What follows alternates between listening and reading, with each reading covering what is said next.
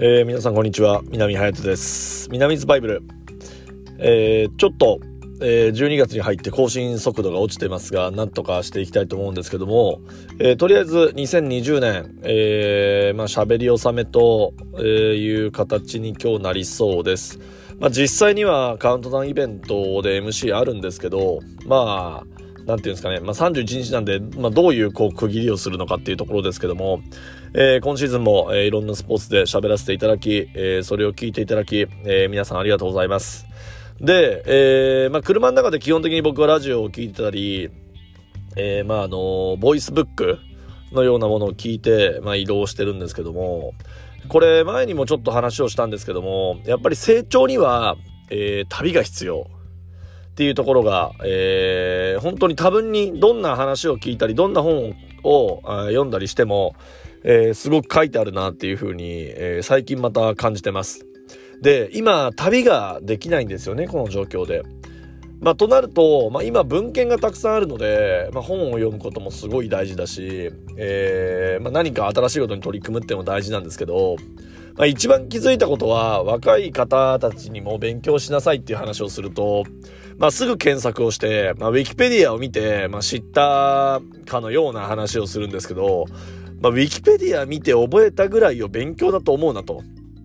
えー、いうことを、えー、感じています。えー、ウィキペディアをですね、見て、まあ、ルーマニアとか、えー、カザフスタンとか調べれば、まあ、その国に行ったような、まあ、風土だったり、えー、気候だったり、まあ街並みだったり、もう検索したらね、そんなの文字でも画像でもたくさん出てくるんですけども、本当にその国に行かないとわからないし、その、その国の文献のこと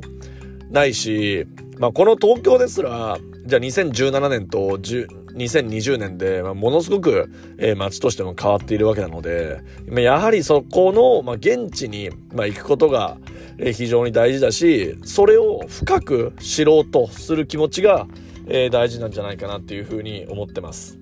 えー、僕ももちろん、えー、調べ事をする際には、え、インターネットを活用しますし、えー、ウィキペディアだったり、まあ、選手名鑑とか、まあ、もちろん、え、活用しますけど、まあ、それで言うと、えー、最近は、やっぱりインスタグラムやツイッターとか SNS で、まあ、個々個人が発信しているものが、まあ、彼の歴史だし、まあ、彼らの、えー、今の状況だというふうに、えー、感じ、まあ、それをまあメモすることによって、いや、一週間前こういった SNS でつぶやきありましたけど、みたいな、えー、話をするようにしています。えー、ですので、えー、成長に旅は必要。で、その旅を、えー、どういった時間軸で、えー、過ごしていくのかっていうのを、えー、非常に、えー、ここ3ヶ月ぐらい、えー、感じてます。えー、ということで、えー、南ズバイブル、ちょっともう一回年に一回の更新したいなと思っておりますので、またお楽しみにお待ちください。